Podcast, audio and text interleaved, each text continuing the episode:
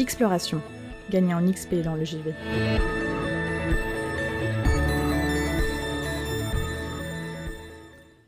Bon, vous savez quel jour on est, on sait tous quel putain de jour on est, c'est la fête de mon frère, mais c'est surtout la fête des amoureux, la Saint-Valentin. Alors, l'année dernière, Exploration était tombée à un 15 février. Pourtant, ça ne m'avait pas empêché de vous proposer une chronique abordant le romantisme dans le jeu vidéo, souvenez-vous. Ben, C'était non, et c'est toujours non. Je ne suis pas romantique et je n'essaye pas de l'être pour le plus grand malheur de celle qui partage ma vie.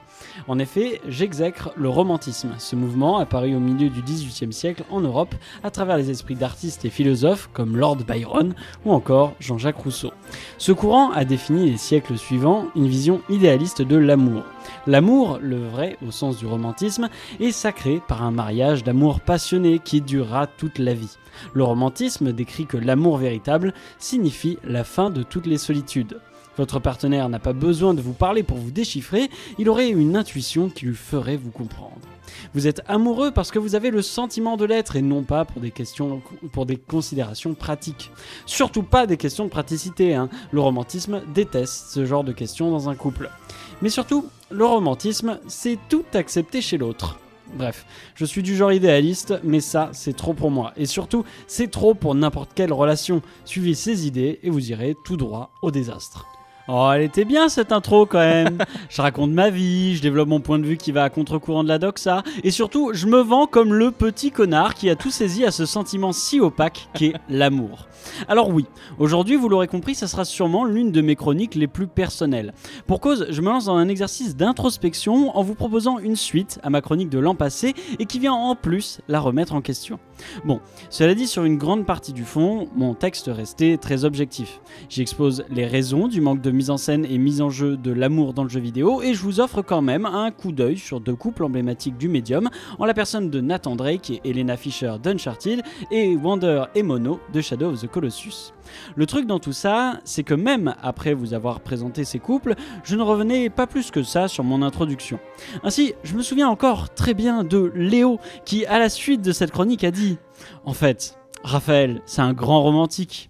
Et cette chronique et cette petite phrase, elle l'a bien marqué, hein, puisque dès que nous avions noté que cette année, la Saint-Valentin allait tomber un mercredi, soit le jour d'exploration, notre cher animateur ne s'est pas gêné pour me rabâcher que j'étais romantique sans une légère pointe d'ironie.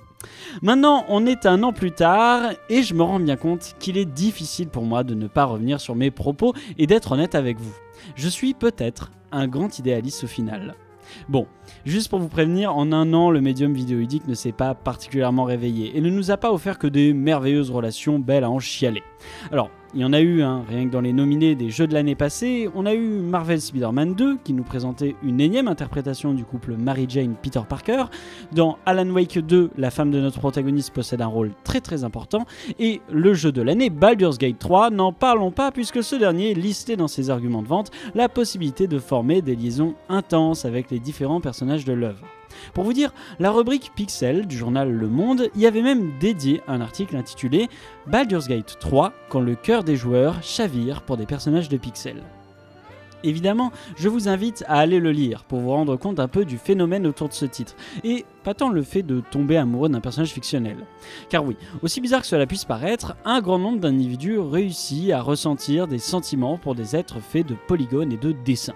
Bon, ce que je décris là, ce n'est pas si nouveau. hein. Je me rappelle avoir déjà eu des échanges, croisé des discussions en ligne, abordant le fait d'être amoureux d'un personnage de série d'animation ou de jeux vidéo quand on était enfant. Cela dit, le papier soulève bien que ces individus, désormais, ils sont adultes, et pourtant, ça ne les empêche pas d'avoir leur cœur qui bat à 100 à l'heure en interagissant avec cet être factice. C'est amusant de se dire qu'au final, ce que vivent ces gens se rapproche beaucoup du ressenti des personnes qui ont un crush ou le béguin pour quelqu'un. On se sent bizarre, on a comme une douleur à la poitrine, et si cette dernière nous frôle, l'odeur de son parfum et la douceur de sa peau vont rester gravés dans notre mémoire.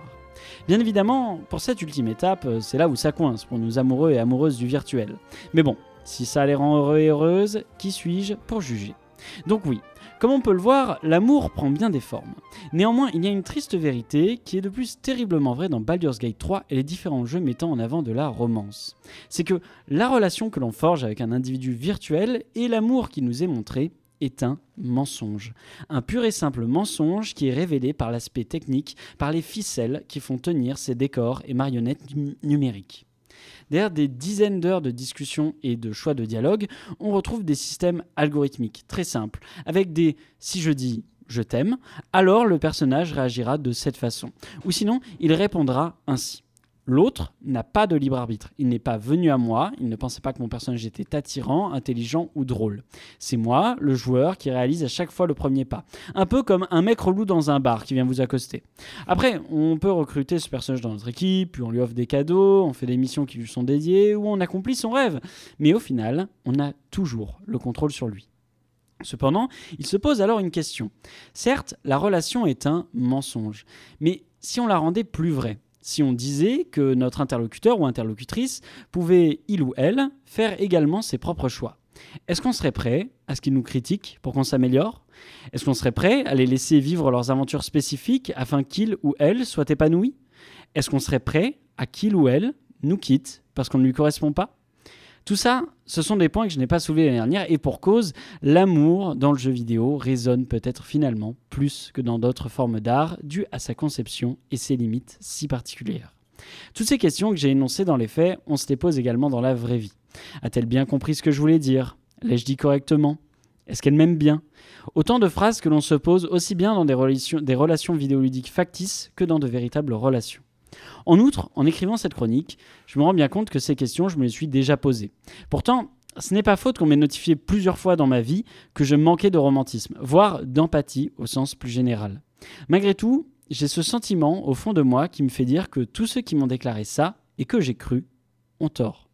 Je veux dire, certes, je ne suis peut-être pas réactif aux mêmes formes d'expression que mes contemporains et contemporaines, mais si je détestais vraiment le romantisme Pourquoi quand j'ai abordé la bande-son de Guilty Gear Strive, l'un de mes jeux favoris, j'ai préféré ne pas m'attarder sur les questions existentielles et les malheurs de certains personnages, mais plutôt sur le cas de Zato, qui, à la suite d'un terrible événement, est devenu une coquille vide, incapable de ressentir des émotions. Alors oui, c'est tragique. Pourtant, comme j'en avais parlé dans ma chronique, son thème musical révèle en réalité qu'il a des sentiments, mais uniquement pour la femme qu'il chérit. Et quand bien même la mélodie est un morceau de métal très violent, c'est une véritable chanson d'amour qui s'intitule Laisse-moi paver ton chemin.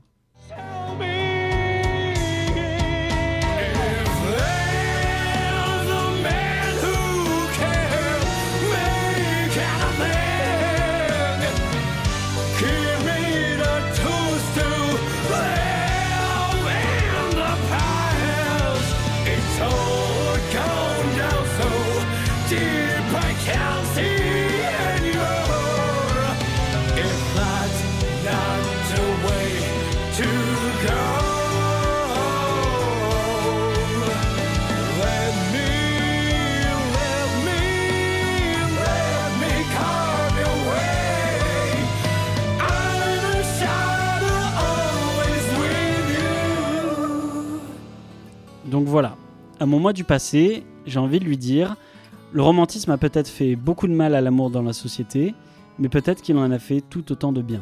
Donc arrête de te mentir, seul quelqu'un de romantique se précipiterait voir sa copine chez elle entre deux cours parce qu'elle est malade, seul quelqu'un de romantique attendrait 4 mois sur le bas de la porte pour voir revenir sa partenaire, et seul quelqu'un de romantique courrait après un bus à 2h du matin pour avouer ses sentiments à celle qu'il aime.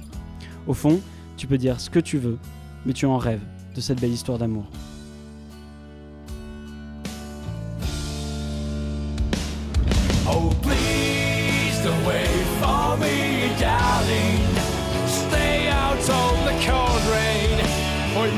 Heart may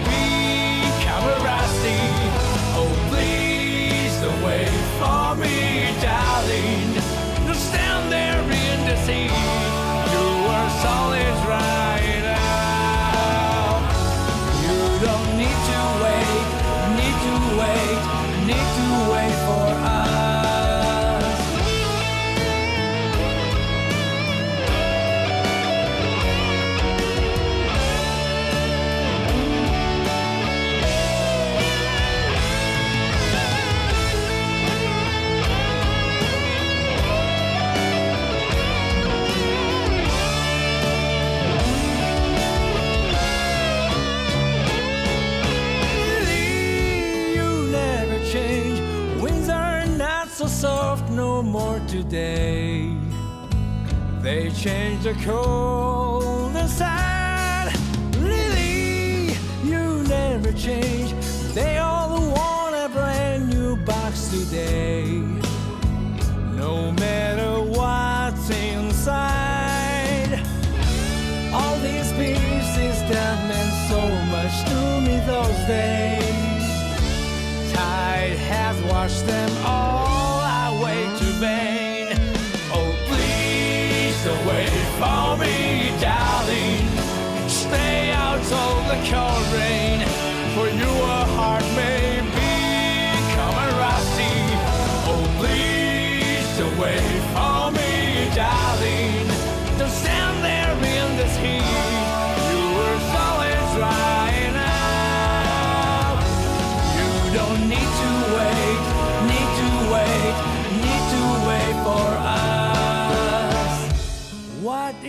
to say? Everything's too late. And we all accept it that way, so be it.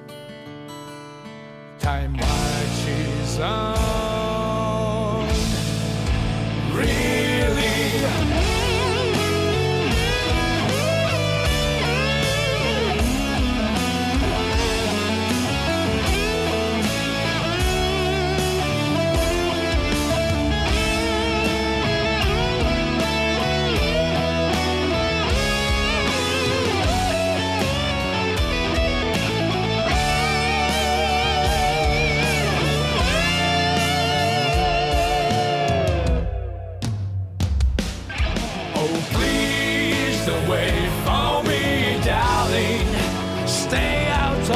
cold rain where your heart may be. Come rusty. Oh, please do wait for me, darling. Just stay safe and sound as long as you are there. I will figure it out.